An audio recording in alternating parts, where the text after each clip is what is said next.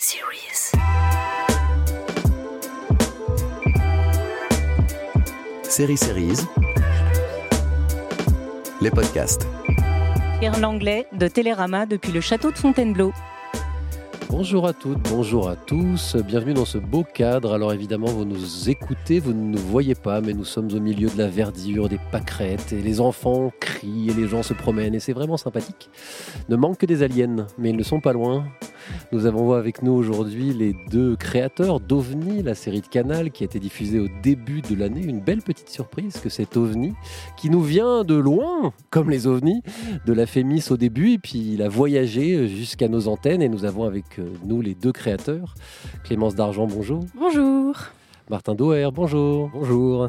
Ensemble, on va essayer de faire quelque chose. On va essayer de raconter comment ça s'est passé et comment finalement une série vient à la vie. Et comment elle arrive sur nos écrans. Nous, on a l'impression que c'est facile. Non, en fait, on n'a pas l'impression que c'est facile. On se doute bien que c'est beaucoup de travail. Je voudrais commencer par vous demander quelque chose. C'est pour ceux qui n'auraient pas vu OVNI, l'exercice classique. Le pitch. Bah oui, allez, c'est parti. Vous avez une minute. Si ça me plaît, je vous l'achète. Oh là là. Alors, qu'est-ce que Ça tombe sur toi Ça, ça tombe sur, Sur moi, moi. ok. Euh, et ben OVNI, qu'est-ce que ça raconte? Ça raconte l'histoire de Didier Mathur, un ingénieur d'une quarantaine d'années qui travaille donc au CNES, le Centre national d'études spatiales. Quand la série commence, euh, bah, c'est le lancement de sa fusée euh, Crystal qu'il a mis beaucoup d'années à, achever. Et euh, quand la série commence, donc euh, la fusée décolle et là, elle explose en vol après quelques secondes. Et OVNI, ça va être en fait la longue descente aux enfers de ce personnage, Didier Mathur, qui va donc se retrouver un peu placardisé à la tête d'un bureau qui s'appelle le GEPAN, le groupe d'études des phénomènes aérospatiaux non identifiés, qui est donc un département officiel du CNES depuis euh, 1977 Qui, qui existe vraiment, disons-le. hein. vraiment, qui existe encore sous un autre nom, le GIPAN. Et donc Didier Mathur, un cartésien, euh, voilà, un homme très rationnel, euh, qui n'avait vraiment pas du tout pour ambition de travailler sur les soucoupes volantes, va se retrouver à la tête de ce bureau euh, qui n'a plus de directeur, puisqu'il vient de disparaître dans la nature dans des circonstances un peu bizarres. Et donc euh, Didier, euh, voilà, va faire la rencontre de ses collègues, euh, qui sont donc des ufologues, qui sont eux aussi un peu des ovnis. Et très vite, en fait, en résolvant son premier cas d'ovni, il va mettre le doigt sur une espèce de, voilà, de mystère à tiroir qui, en fait, va alimenter un peu toute, voilà, toute la, qui va être le gros mystère de, de la saison et qui va faire que lui, qui était un homme vraiment bardé de certitude, va peu à peu se rendre compte que bah, tout ce qu'il pensait, enfin tout ce qu'il tenait pour acquis, en fait, euh, eh ben, s'envole comme sa fusée On s- explose comme sa fusée. Et ensuite, euh, voilà, c'est comment cet homme va se laisser, euh, va s'ouvrir aussi à d'autres choses euh, grâce aux ovnis. Il va aussi s'ouvrir aux autres et résoudre ses problèmes familiaux puisqu'il vient de divorcer. c'est un jeune père divorcé, voilà, dont, dont la vie intime est aussi complètement explosée. Alors, cette histoire est née il y a quelques années, c'est là qu'on va rentrer dans notre récit. Euh, elle est née où? Elle est née comment? Euh, Est-ce qu'il y a euh, une scène précise dans votre, dans votre existence qui est aussi une série télé, comme tout le monde le sait, puisque vous n'êtes pas sans ignorer que nous, nous vivons dans une série télé, évidemment, à base d'épisodes que nous appelons des jours, nous autres. Euh, Est-ce qu'il y a une scène où vous êtes tous les deux étudiants à la Fémis euh, je sais pas, je vous imagine bien avec une bière quelque part dans un bar. Eh tiens, ça pourrait être pas mal de faire un truc sur des ovnis. Évidemment, c'est peut-être pas aussi simple. Martin, ça a commencé comment cette histoire? En fait, ça a commencé un peu avant la, la, la, la- la Fémis. Enfin, c'était une vieille idée. Enfin, s'il y a une scène euh, qui pourrait euh, effectivement être euh, un moment qui a, qui, a jalonné le, parcours d'OVNI, ça commencerait euh, par une discussion un jour avec un chauffeur de taxi. En fait, à cette époque, j'étais en train de faire un, un court métrage qui se passait dans le monde de l'espace. Et comme on a des fois des conversations en revenant de la gare avec un chauffeur de taxi, on, on s'était mis à parler de ça et il avait fini par me dire mais tu sais que c'est quand même je sais plus comment on avait dévié sur les soucoupes volantes mais parce que voilà c'était un peu dans l'air de notre de notre discussion et il me disait mais tu sais qu'en France euh, il y avait un bureau euh, qui s'occupait officiellement de ça et c'est vrai que tout de suite à On mon le quoi, sait pas. On le sait pas. Non, mais je crois qu'en fait, avec votre série. hein. Voilà, il y a beaucoup de gens l'ont appris avec notre série. Beaucoup de gens ne le savaient pas. C'était quelque chose en fait qui était euh, une information. Et à ce moment-là, au moment où moi j'étais quand même beaucoup intéressé par le, cinéma de genre et tout ça, ça m'a quand même fait un énorme choc parce que on n'a pas l'impression que la culture euh, ufologique euh, a vraiment beaucoup de parenté avec ce qui se serait passé en France, alors qu'on voit toujours tout de suite les, États-Unis qui ont beaucoup occupé euh, la légende de, sur les ovnis. C'est vraiment sur leur territoire que, ça se passe normalement. Et, là, effectivement, j'apprenais que le, y aurait eu un bureau le unique en France, unique au monde, enfin qui avait vraiment été une expérimentation. En plus, à une époque, au début, il m'avait parlé des années 60, etc., mais que je, trouvais ça euh, extrêmement curieux. Donc j'ai commencé à faire quelques recherches et euh, effectivement, j'ai découvert même qu'il existait toujours. Enfin, deuxième surprise euh, que et et très vite, voilà, il y a eu quand même l'envie de se dire, et c'est là qu'il y avait tout de suite des, questions de à quel moment faut-il le prendre? Est-ce que c'est maintenant? Est-ce que c'est à son origine? Mais tout de, suite, assis dans le taxi, vous êtes dit OK, merci euh, Richard ou Michel. On, se souviendra de. On pense à lui, on ne sait pas comment il s'appelait. exactement. Euh, je vais en faire une série télé.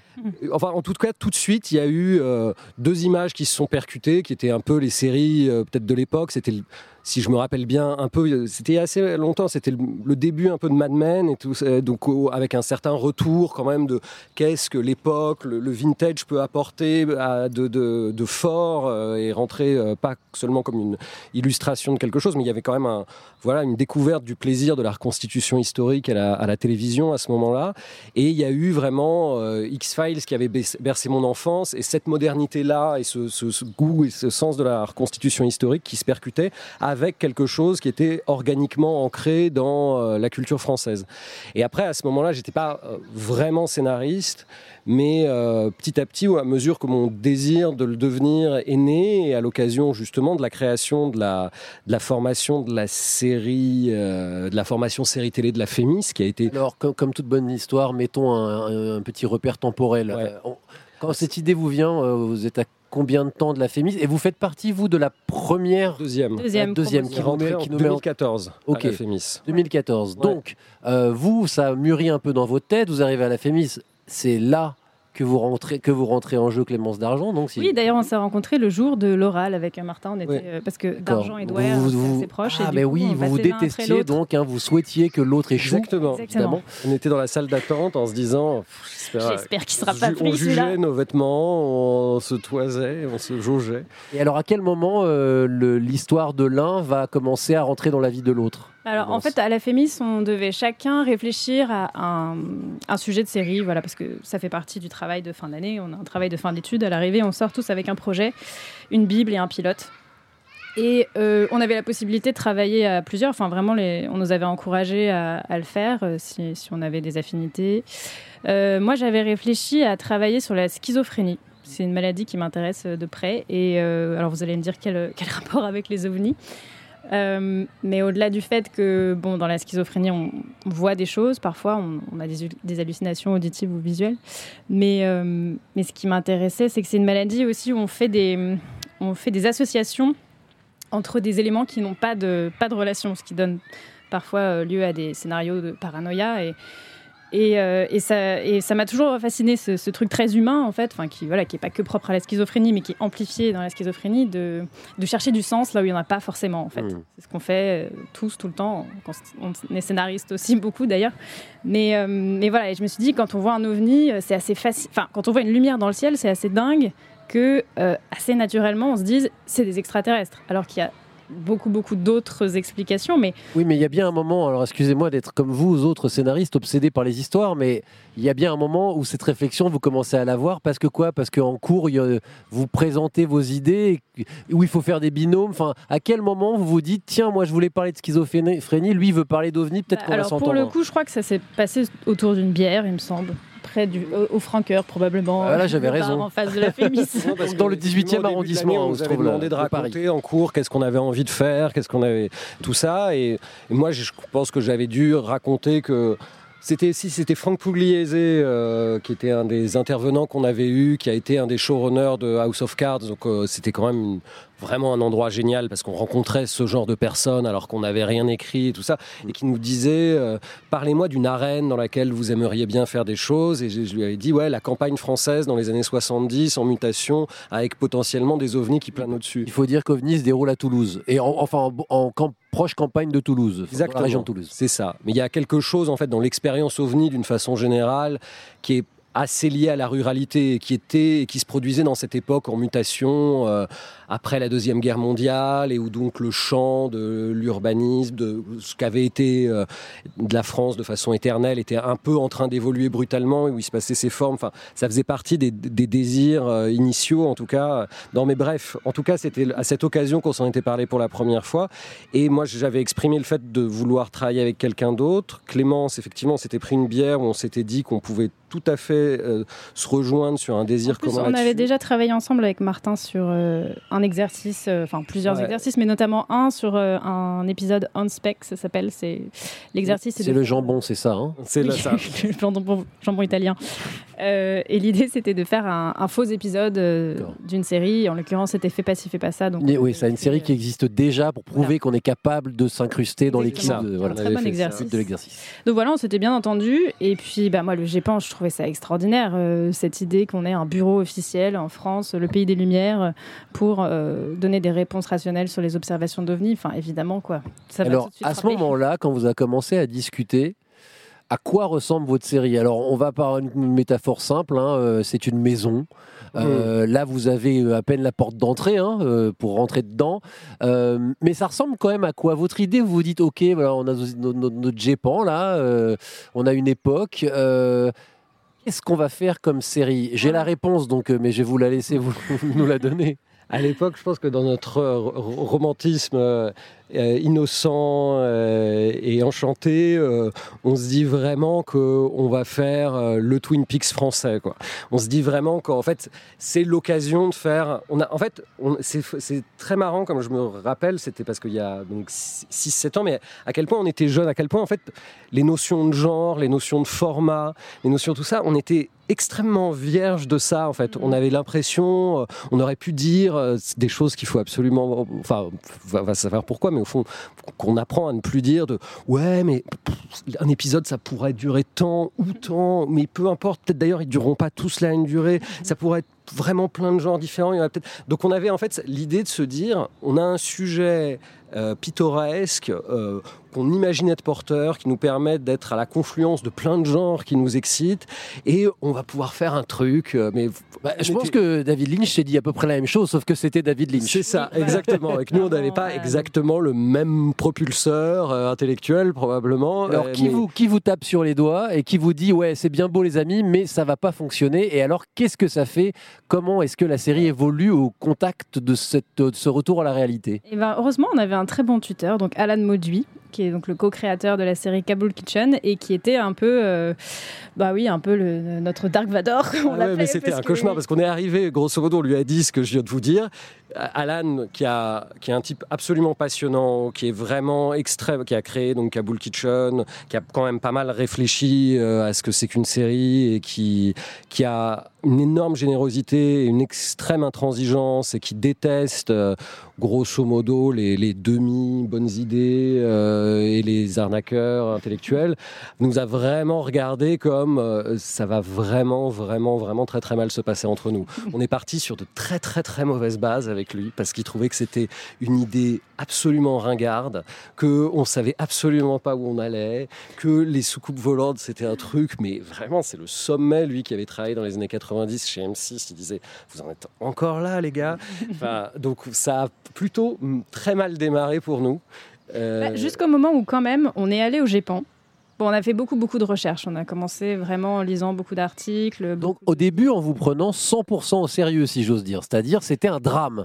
Un peu. En fait, quand En même, on avait la notion. euh, Oui, Oui. ça. En fait, on n'avait pas très bien ces notions. En fait, c'est-à-dire que les gens avec qui on parlait, justement, quand je disais on comprenait pas trop les genres, ils nous disaient mais c'est quoi? C'est du drama ou c'est de la comédie? Nous, on était un peu genre bah, les, je sais pas les, les deux. Enfin, on voyait pas exactement les En tout cas, vous avez fait un travail de vérité, si j'ose dire, de réalité. Oui, vous ça, êtes allé vous confronter à la réalité euh, de cette question-là, donc, Mm. euh, Clémence. Exactement. Mais tout en se disant effectivement que moi, je me suis toujours dit les, les soucoupes volantes c'est à la fois flippant et en même temps ridicule. Enfin c'est déjà une espèce de mélange de projection qu'on a. Enfin surtout en France on a du mal à prendre le sujet au sérieux c'est toujours un peu, il y a toujours un décalage forcément quoi. Donc ce sera pas, on n'arrivera pas à faire une série très premier degré, très polar ou très thrill euh, sur les ovnis, mais mais voilà, on, avait quand même déjà cette ambition un peu du mélange des genres, et donc voilà, on a commencé à, à, lire beaucoup de, livres sur les ovnis, beaucoup d'archives aussi. Il y avait énormément de, les premiers trucs qu'on a vus, je crois, c'était des, des, archives de l'INA. Quand on tape ovni euh, INA on, on, trouve beaucoup, beaucoup de, de, témoignages de gens qui parlent face caméra et qui racontent euh, leur observation d'OVNI. Et ça, ça nous a complètement fascinés. Quoi.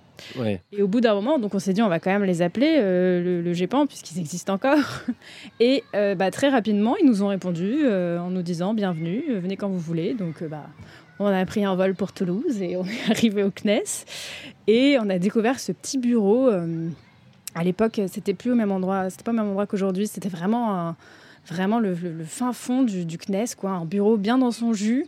Et euh, voilà, bah, il y avait le directeur du GEPAN, Xavier Passot, qui était adorable, et puis, euh, et puis sa standardiste euh, qui répondait aux, aux observations d'OVNI avec dans ce décor improbable. Et, et ils nous ont raconté plein d'anecdotes, et on s'est dit, euh, bon, en fait, c'est vraiment marrant ce bureau qui est complètement en décalage avec euh, le reste du CNES. C'est ça qui a informé la tonalité de votre premier projet, si j'ose dire. Ah, vous êtes revenu de Toulouse en vous disant, OK, finalement, c'est une comédie. Exactement. On est revenu de Toulouse, ouais, un peu plus en, en se disant ça. Déjà, en fait, ça, bureau, ça, ça, avait commencé. Euh, parce que ça avait vraiment commencé avec. Le, je, enfin, ça, pour le coup, c'était une scène où on était euh, dans la salle de la Fémis, où on se disait, non, en fait, idéalement, il faudrait vraiment qu'on puisse rencontrer le GEPAN. Et on se disait, ouais, mais ça, t'imagines, bon, viens, on va leur écrire un mail, peut-être. Clairement, ils vont nous mettre une balle entre les deux yeux ouais, si on parle d'eux. ça, ça va être compliqué, ils vont pas vouloir.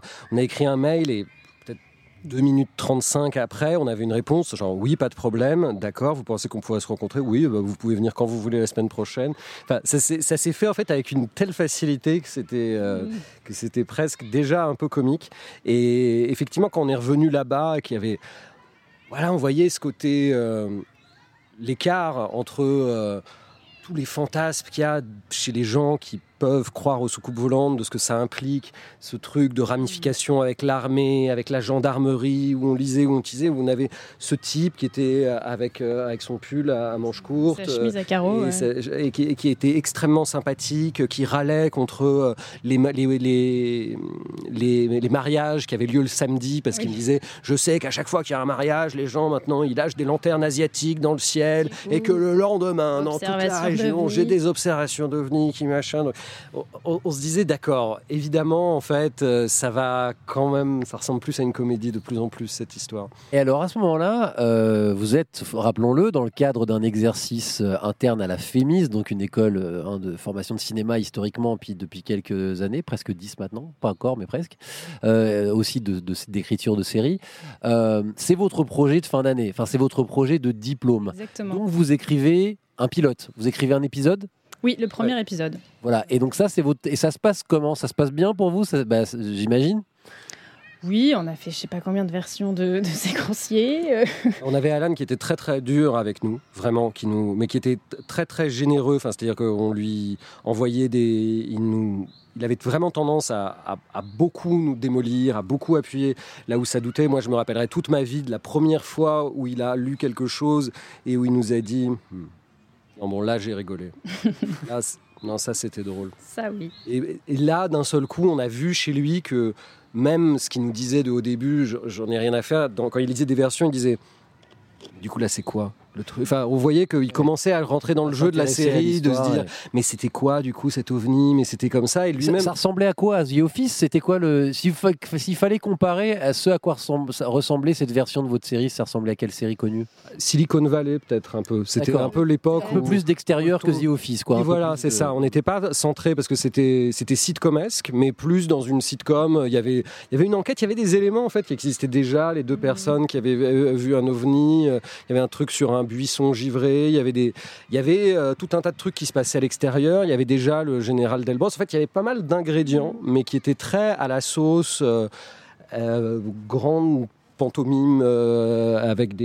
Il y avait un petit côté striptease aussi quand même. Enfin, dans le traitement Ouais, parfois des ça. personnages, on allait un peu vers euh, Donc le- striptease, pas les gens qui se mettent nus, hein, l'émission de France l'émission 3. un peu documentaire, Ouais. voilà, où il y a des, des gens très particuliers. Enfin voilà, on allait aussi euh, parce que à l'époque aussi, il faut dire une chose, c'est qu'il n'y avait pas de vrai ovni, enfin de d'ovni Parce qu'aujourd'hui, on sait qu'il y en a. Alors qu'aujourd'hui, vous avez Alors entendu Barack on est au courant, quand même. euh, Les reptiliens. Non, je veux dire, euh, dans, notre série, au départ, euh, il n'y avait pas de fantastique. En fait, les ovnis, c'était un peu les gens. L'idée, c'était vraiment, le concept, c'était vraiment Didier, un homme rationnel, face à des gens qu'il ne comprend pas. Et du coup, euh, il y avait des personnages aussi un peu volontairement étranges, bizarres ou insondables, euh, incompréhensibles. Donc, euh, c'était beaucoup plus. L'humour reposait beaucoup là-dessus et sur des situations absurdes et, et sur vraiment Didier, ce, ce personnage engoncé là dans son, dans, dans son, dans son- voilà, son mode de pensée cartésien Mhm. qui, qui- qui se retrouvait perdu quoi, face aux gens. En fait, pour être, euh, enfin, ce qui s'est passé par rapport justement, notamment au fantastique et à la comédie, c'est que Alan nous disait, mais pourquoi vous essayerez pas au début, dès qu'il a vu le truc, de faire une vraie comédie en fait? Parce qu'en France, souvent, on ne fait pas des vraies comédies, on fait des des dramédies ou des espèces de chimères parce que il n'y a pas quelque chose, il n'y a pas, a de, a pas une culture de, la sitcom, alors que nous, on était plutôt euh, assez clients de ça. Euh, alors que justement, on se disait au début, on va faire du fantastique. Les, premiers, les toutes premières moutures, c'était des épisodes fantastiques. On a compris, enfin, on a cru pendant un moment, ou en tout cas, on, on s'est dit, on va faire l'exercice de suivre Alan et de se dire, on va vraiment aller dans la comédie. Avant de commencer à mélanger les genres, on va être dans une pure comédie. Du coup, on avait pris deux, trois décisions radicales, comme chasser le fantastique et se dire qu'on allait assumer d'être drôle et uniquement et principalement drôle. À, à quel moment est-ce que Canal Plus rentre dans euh, cette réflexion et donc dans la vie de votre série Vous êtes encore à la Fémis, je sais que ça arrive. Hein, euh, Irresponsable, par exemple, ils étaient encore en processus quant au CS et, et travailler avec eux. Est-ce que vous êtes encore à la Fémis Parce que les, les scripts sont. Ben, voilà, il y, a- y y une forme de connexion avec les diffuseurs français. Euh, non mais c'était pas, on n'était pas encore à la féminisme, mais on venait de sortir en fait. Vous veniez de Vraiment tout de suite après. Parce donc qu'est-ce qui se passe? Racontez-nous un petit peu. Bon, euh, pareil, ça, on on n'imagine pas bien comment ça se passe. Euh, vous avez un coup de fil de quelqu'un qui dit bonjour, je bosse chez Canal. Ça se passe comment quand on est repéré par une chaîne? Euh, Est-ce que vous aviez on eu- démarché, j'imagine, vous peut-être? Non, non, on a eu de la chance parce qu'en réalité, on n'a pas, dû... on n'a vous, pas fait vous- grand vous chose. espériez en faire une véritable série? Vous étiez sorti de l'exercice? Oui, oui, mais il y avait cette grosse question de pour quel diffuseur en fait, euh, à, à quel diffuseur on s'adresse. Et honnêtement, avec Martin, on n'avait pas trop, n'avait pas trop d'idées quoi. On se disait peut-être Canal Plus éventuellement ou Arte, mais bon bref, on- en fait on on n'y réfléchissait pas trop. On essayait de, de se dire essayons de faire quelque chose qui nous plaît et on verra bien.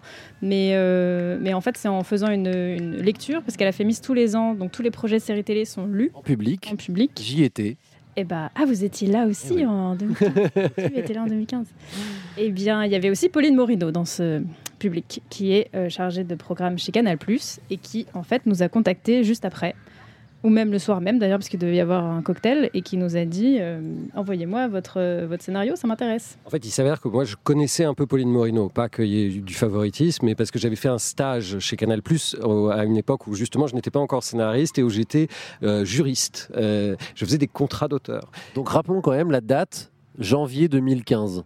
Euh, Début alors, à ce 2015, moment-là, fin on est- 2015 Non, euh, plutôt fin, Fin 2015. Fin 2015. Octobre euh, 2015, à ce Octobre moment-là. 2015. Donc on va parler dans un instant des, des 4 ans qui se sont écoulés. hein. Je suis, je suis bon en maths, fait. ça fait Ça 4 va, ans avant la diffusion. Ce qui n'est- Exactement. ce qui n'est pas rien. Ce qui n'est pas Pas rien. rien, mais c'est plutôt une bonne moyenne, si j'ai bien compris. Pour Canal Plus. Oui, en Oui. tout cas, c'était la couleur qui nous avait annoncé euh, au départ. Bah, Déjà, Alan Mauduit nous avait encore une fois déprimés à la fin de, de nos études en nous disant, parce que voilà, on avait quand même passé six mois à, à écrire notre projet de fin d'études et il nous avait, bon voilà, il avait lu la dernière version en disant, bon bah écoutez, c'est très bien, euh, on en reparle dans deux ans hein, quand vous aurez un vrai concept.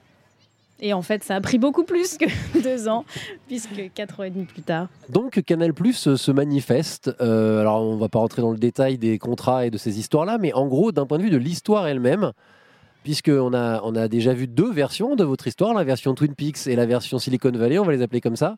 Mhm. C'est une troisième version qui, qui finalement s'imposera. Euh, alors, c'est c'est des années de travail, mais à quel moment est-ce que c'est rapidement qu'on vous dit Ok, on, on aime bien votre truc, mais pas comme ça? Tout de suite, Exactement, tout de suite. tout de suite, euh, dans le bureau de Fabrice de la Patelière.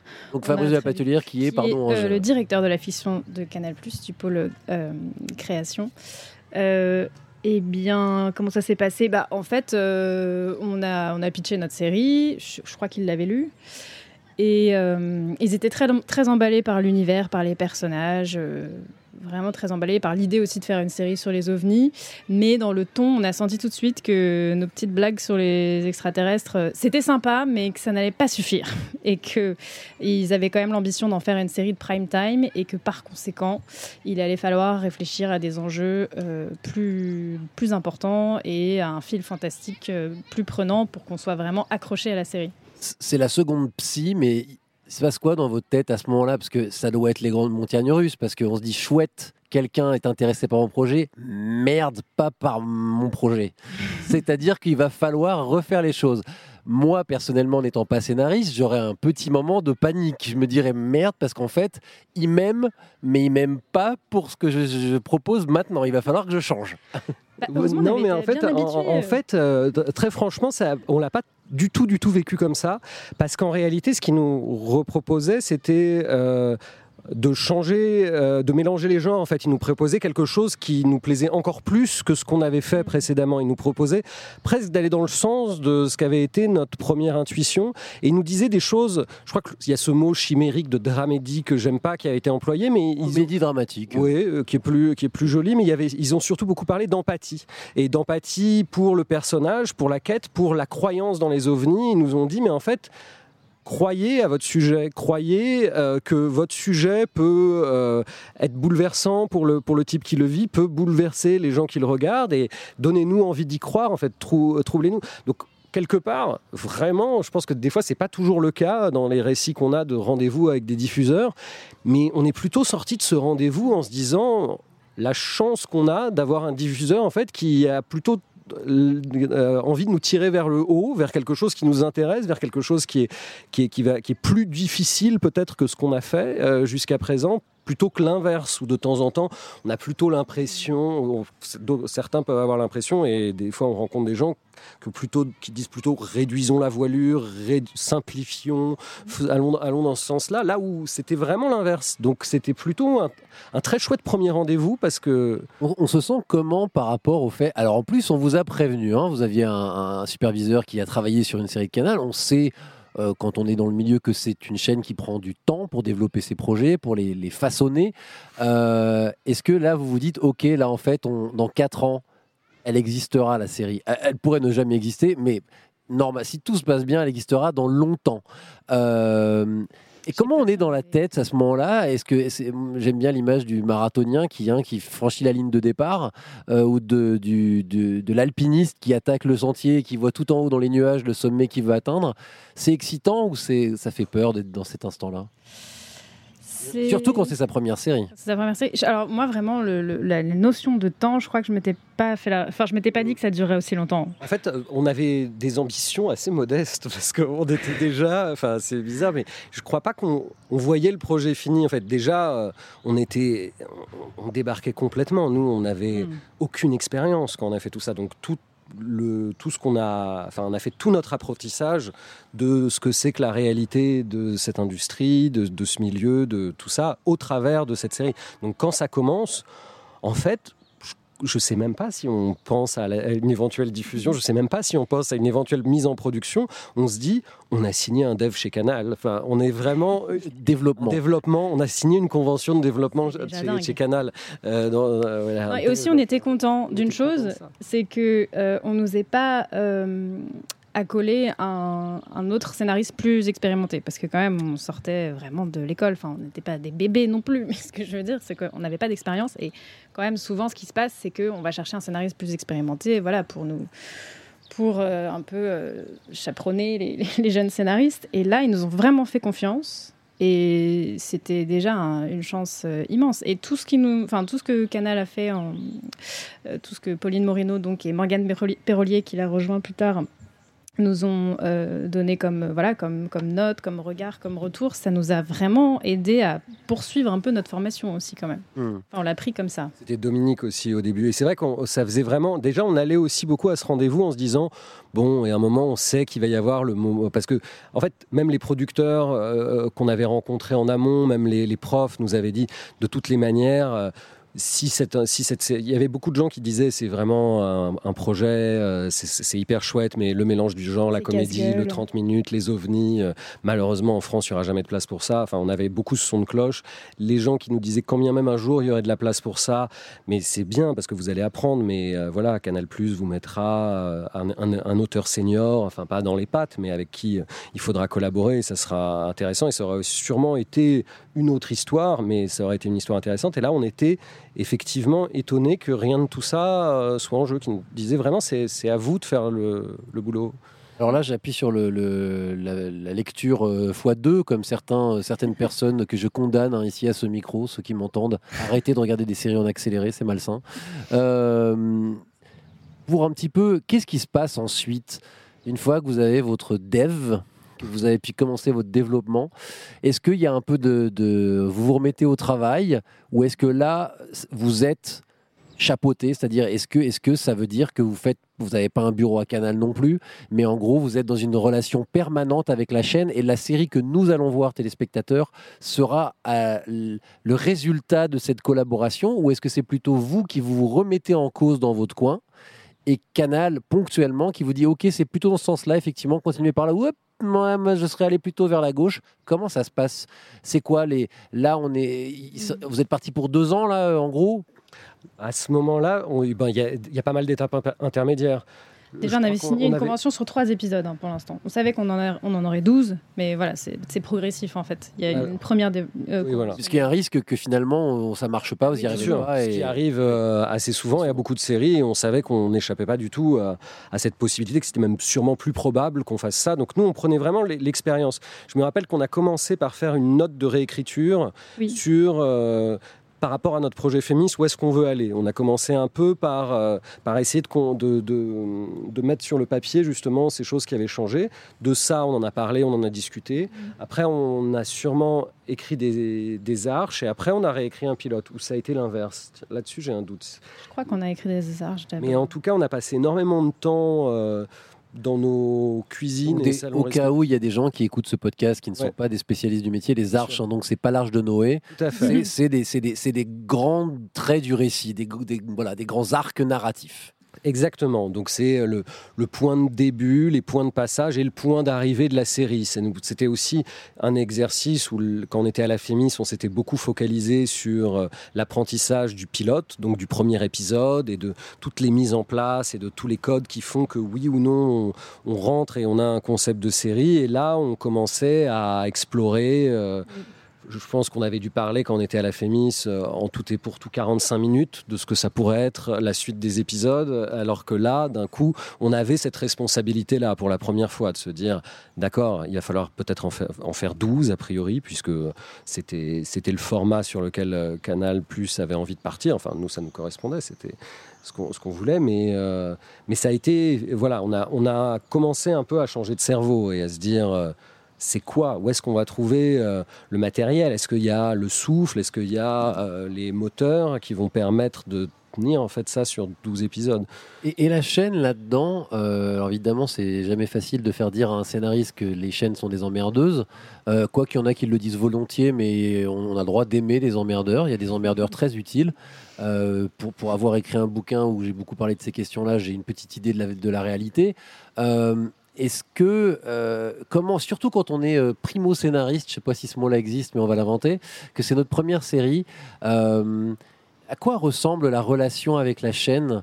On l'a dit au début, Canal, c'est pas, c'est pas Béni Oui Oui. Canal, c'est pas une chaîne qui dit, ça peut être bien, hein, les chaînes qui disent vas-y fonce, tu fais comme tu veux ça peut être une catastrophe aussi. Mm. Canal, c'est une chaîne qui a une histoire, euh, qui a du passif dans les séries télé, et qui, je vois mal Fabrice de la Patelière te mettre une tape dans le dos en disant vas-y Coco, fais-toi plaisir.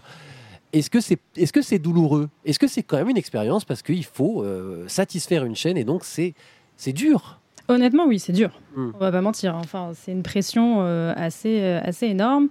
Et euh, il y a une exigence dans l'écriture qui est, qui est évidente, mais qui est en fait hyper euh, bénéfique et très utile. Et heureusement qu'on a eu ces interlocuteurs et heureusement qu'on a eu ce temps aussi. Ça se passe comment Vous leur envoyez des mails avec. Euh, le plus simple, je sais que c'est complexe et qu'on est obligé de, de, faire vite, Mais ça se passe comment? Vous avez, vous avez des points réguliers, vous leur envoyez tous vos Souvent, on envoie des textes, en fait. Euh, généralement, euh, si on est même très concret, nous, on est content d'envoyer un texte parce que c'est contractuellement souvent le moment où on est rémunéré.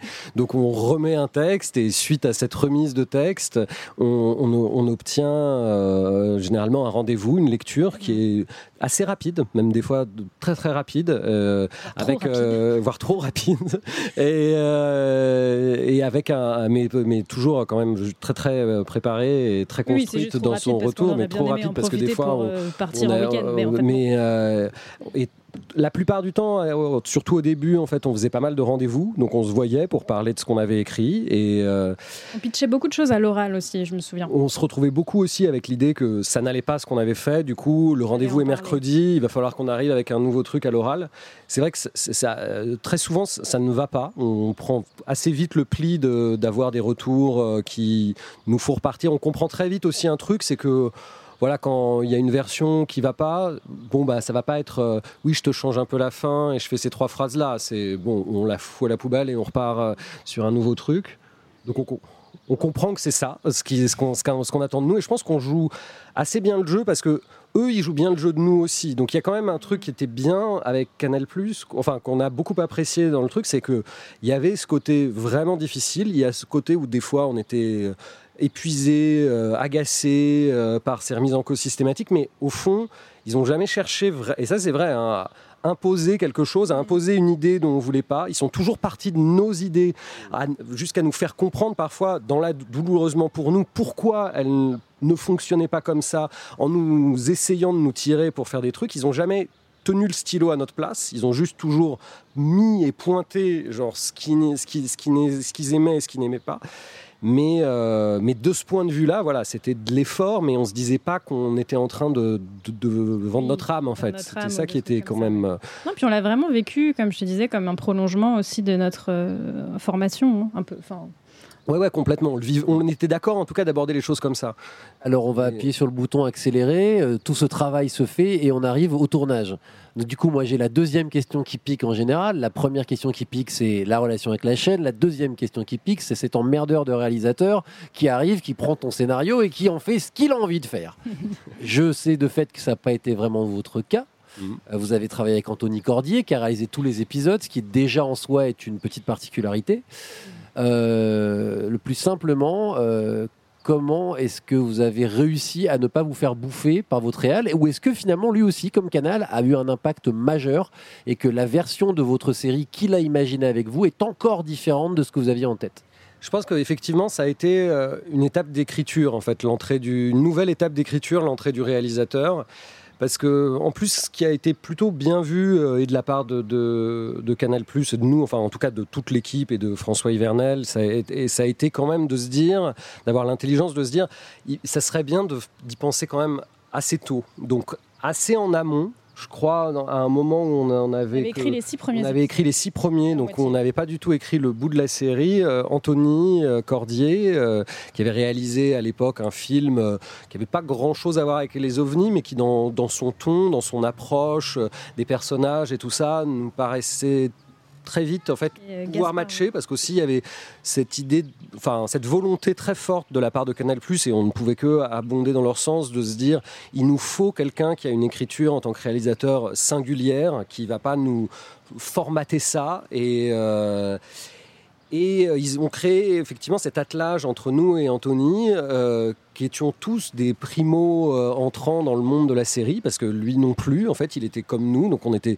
même s'il avait une plus longue carrière au cinéma, mais on avait quelque part une, une virginité face à la création de séries et à ce que ça impliquait qui était, euh, qui était identique. Donc on était sur un pied d'égalité par rapport à ça, donc on pouvait pas se donner des leçons ou, se, Mhm. faire des, ou se faire des choses comme ça. Et, et il était très très client euh, de, de ce qu'on proposait, de la folie qu'il avait l'impression de, trouver dans, dans- notre univers. Et, et ça nous faisait plaisir parce qu'en fait, on se demandait même à un moment s'il y aurait un jour quelqu'un qui voudrait réaliser ce truc-là. Vous n'avez pas euh, été la caricature du scénariste euh, contraint de rester chez lui pendant le tournage. Vous avez été toujours le bienvenu. Ça a été une collaboration. Ça a été en tout cas en, pré- collaboration. en- en prépa beaucoup. euh, en prépa, l'écriture, lui, on, on- on- on a, on a beaucoup beaucoup parlé en fait. On a vraiment beau- on a vraiment beaucoup parlé pour essayer d'avoir la même chose en tête. Je pense que quand le tournage a commencé, on était quand même vraiment au, diapason. Après, cette posée quand même énormément, énormément de questions. La série étant un mélange des genres, de reconstitution, euh, qui pouvait être quand même extrêmement casse-gueule sur. Euh, mm. euh, on a essayé de se poser un maximum de questions. Et puis on a beaucoup échangé de références. toutes les recherches aussi qu'on avait faites, on lui a transmises. Et il nous, nous, posait beaucoup de questions et il continue d'ailleurs même sur le, tournage. Là, on a un groupe WhatsApp, euh, il nous pose tout le temps des questions. on lui envoie des photos, il nous dit qu'est-ce que vous imaginiez quoi en fait quand vous avez écrit ça? Ou est-ce que cette réplique en fait on ne pourrait pas la changer ou la mettre plus loin ou hmm. la couper? Enfin, du, coup, c'est vraiment un dialogue quoi. C'est très de la même manière qu'il nous a, il n'a pas, euh, comment dire, il n'a pas écrit l'histoire de la même manière qu'il a vraiment énormément respecté notre zone de travail. Nous, on a aussi beaucoup respecté la sienne parce qu'on savait qu'il y avait des endroits où on avait vraiment besoin et on jouait vraiment son jeu parce qu'on savait qu'il fallait qu'il s'empare de, de, cette comédie-là, de cet humour-là et de cet univers-là. J'avance dans le temps à nouveau et je nous propulse euh, à travers l'espace-temps jusqu'à la veille de la diffusion. Euh, ça fait quoi de voir sa série, surtout quand ça a été quelque chose qui a eu cette vie-là d'exercice d'abord presque, et puis finalement de, modification? On a eu affaire presque à la chose de Carpenter qui a changé d'apparence. On se sent comment quand on la voit, cette série? Est-ce qu'elle nous est complètement familière ou est-ce qu'on se dit mais quel est cet être dont j'ai accouché Qu'est-ce que c'est que cette chose bizarre? Non, euh, bah, de toute façon, nous on avait déjà vu des images très très en amont. On, recevait les rushs tous les jours. Et euh, bah, je crois qu'on a eu cette sensation, enfin moi en tout cas, vraiment de retrouver à la fois exactement ce qu'on ce qu'on avait écrit et en même temps pas du tout ce qu'on avait, enfin imaginé puisqu'on n'aurait jamais pu imaginer ça, mais je sais pas, j'ai l'impression qu'il n'y a pas de, il y a jamais eu vraiment de, de, mauvaises surprises. Il y a une espèce de, de, je sais pas, de mélange de surprise et en même temps de familiarité que, que j'ai trouvé vraiment un des plus grands bonheurs de, de, de scénariste. On se dit pas, euh, là c'est la scène où j'aurais voulu des rires enregistrés derrière. C'est comme ça que je l'aurais voulu. Non, mais après aussi, on se fait beaucoup de remarques à nous-mêmes en se disant, bah, cette blague ça marche pas, euh, ça on aurait pu mieux l'écrire. Après, il y a aussi quelques regrets, évidemment, on va pas se mentir. Hein. Il y a des choses qu'on aurait imaginé un peu plus, un peu plus comme ça ou un peu plus comme si. C'est pas très précis euh, comme. C'est-à-dire Non, je sais pas, des, des, des, blagues, euh, on était certain qu'elles allaient fonctionner, et en fait non, et on se dit non, mais c'est peut-être juste une affaire de montage, peut-être qu'on se ment aussi un peu à nous-mêmes, euh, ou, voilà, des, parfois des, des, états d'esprit de personnages où on se dit on n'y est peut-être pas, on peut-être pas assez, c'est peut-être pas vraiment l'intention qu'on voulait, mais c'est vraiment, je vous parle là de, je sais pas, quatre moments dans la saison 1 on s'est dit euh, ah mince. Mais sinon, la plupart du temps, mm. c'est vraiment plutôt des très bonnes surprises et, euh, et, des choses où on se dit, mais on a vraiment eu beaucoup de chance de, de, tomber sur Anthony, quoi, parce qu'il nous a vraiment compris et, il nous surprend et, et, on adore. Et du coup, j'en viens euh, à la dernière étape de, de mon histoire, c'est celle qui concerne le futur. parce que vous venez de dire, on a des regrets, des choses comme ça, on n'a peut-être pas fait comme ci ou comme ça. Vous avez une saison 2 oui, qu'on est en train de finaliser. Et du coup, voilà, on va, on va finir l'histoire en se projetant dans le futur, euh, en l'incluant quand même dans, dans, ce chemin qui est le vôtre. Ça veut dire quoi la saison 2 dans toute la réflexion que vous avez? Je vous demande pas de me dire euh, le suspect, enfin l'histoire. Hmm. En plus, euh, invitons les gens à voir la saison 1 pour commencer. Et, et, et, ensuite, dans votre maturation de scénariste, ça veut dire quoi faire une saison 2 c'est très difficile de faire une saison 2 parce que c'est là aussi qu'on teste vraiment le concept de la série et qu'on se rend compte si euh, ça peut réellement dépasser euh, la saison 1. Où, voilà, on a quand même emmené les personnages quelque part. Euh, une série, donc une bonne série, c'est une série où il y a quand même un conflit central qui est très fort et qui va du coup pouvoir perdurer sur plusieurs saisons. Là, euh, voilà, ce qu'on s'est pris un peu, c'est euh, bah, effectivement, tu parlais de, murs et escalader. Euh, moi, comme je fais de la natation, je parlerais peut-être plus de piscine très froide dans laquelle tu rentres au début et tu te dis, oulala, là là, c'est glacial, est-ce qu'on va, est-ce qu'on va arriver jusqu'au bout? Mais, mais, non, c'est très compliqué. C'est même peut-être plus difficile, j'ai trouvé, que d'écrire une, une saison 1, parce qu'en plus, il y a beaucoup d'attentes. Il y a moins de temps aussi pour la faire, très clairement. On a eu quatre, fois moins de temps pour l'écrire euh, cette saison 2. Euh, donc, euh, donc c'est une, autre expérience en fait, totale. En plus, on était trois pour écrire la saison 2, donc on a changé aussi. Ah, vous avez un troisième larron qui est? Maxime Berthemy. qui, qui, qui, qui était complètement extérieur à la première saison, c'est quelqu'un qui rejoint l'équipe. Absolument. Absolument. On a, fait- on a essayé de le recruter en saison 1, en fait, parce qu'il avait écrit un épisode de profilage sur le GEPAN. Donc, euh, Ah, puis, il y a un grand, lien. Grand fan la- à la- dans la première euh, promotion de Voilà, la on le connaissait. D'accord. On le connaissait. On le connaissait. Il y a un lien. Euh, eh bien, merci beaucoup, Clémence d'Argent et Mar- Martin Douer. Euh, pour ceux qui n'ont pas vu euh, OVNI, elle est visible sur la plateforme hein, de Canal, qu'on appelle. MyCanal. Et puis, donc, rendez-vous, en, ça nous met en 2023, euh, j'imagine, dans ces eaux-là, pour voir euh, cette saison 2, a priori. hein. c'est en général tous les deux ans. hein, euh, ça peut Ouais. prendre un peu Normalement, plus de plutôt temps. 2022, je crois. hein. 2022. Ouais, ça pourrait être plus tôt. Eh ben, écoutez, c'est tout le mal que je vous souhaite. en tout cas, qu'on qu'on la voit avant la, la fin de l'humanité. Avant, Euh, bah, nous, avant l'arrivée des extraterrestres, si Ah oui, possible, parce que ça, là, va, ça, ça va pourrir le truc. là, on serait complètement, complètement obsolète, quoi. Ce serait dommage. Clairement. Merci infiniment d'avoir été euh, les invités de ce podcast de série série. Bonne continuation et à très bientôt. Merci. à bientôt. Bye.